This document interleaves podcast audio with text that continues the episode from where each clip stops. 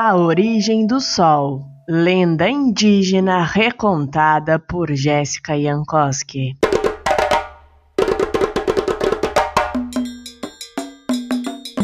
Antigamente, mas muito antigamente mesmo, no tempo em que o Brasil não era nem Brasil ainda e os indígenas mandavam em todas as terras, o Sol era um jovem muito forte e bonito.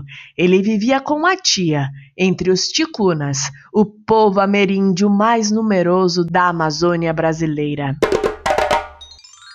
Certa vez ia acontecer uma festa de moça nova e o Sol estava todo empenhado ajudando a tia dele a preparar a tinta de urucu, que pintaria todos os ticunas.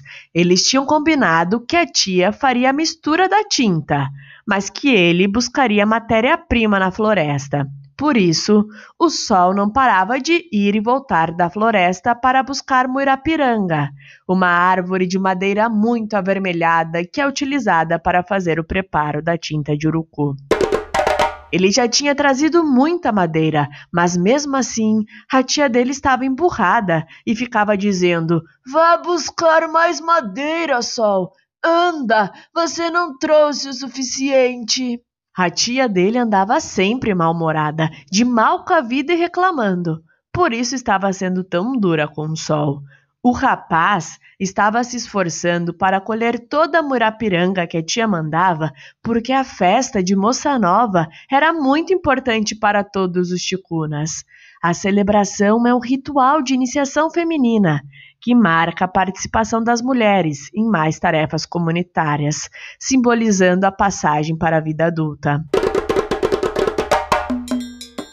Mas o sol já estava cansado de buscar a madeira e com muita sede. Além do mais, ele achava que Tia estava sendo má, porque ele já havia trazido moirapiranga o suficiente, já tinha tinto bastante fervendo na panela, e ela não parava de reclamar. Você não é de nada, nem consegue trazer o tanto de madeira que eu te pedi. Vá buscar mais. E o sol, não aguentando mais tanta implicância, respondeu: Eu já estou cansado disso tudo. Eu estou com sede. Se você não parar de ser tão dura comigo, eu vou beber toda essa tinta de urucu que está fervendo na panela. Tem tinta o suficiente aí. A tia respondeu zangada, achando que ele não teria coragem e que só estava provocando.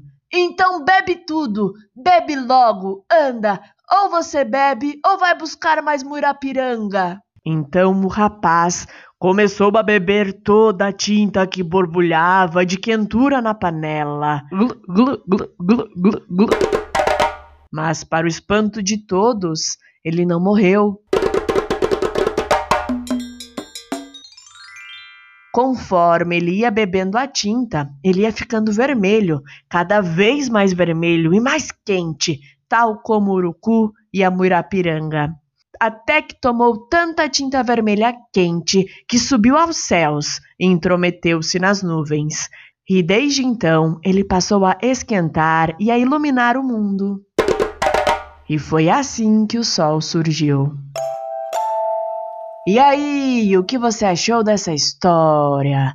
Para mais conteúdos como este, você pode acessar o meu site jessicaiankoski.com.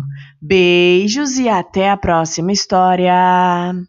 Compartilhe este conteúdo com quem você gosta.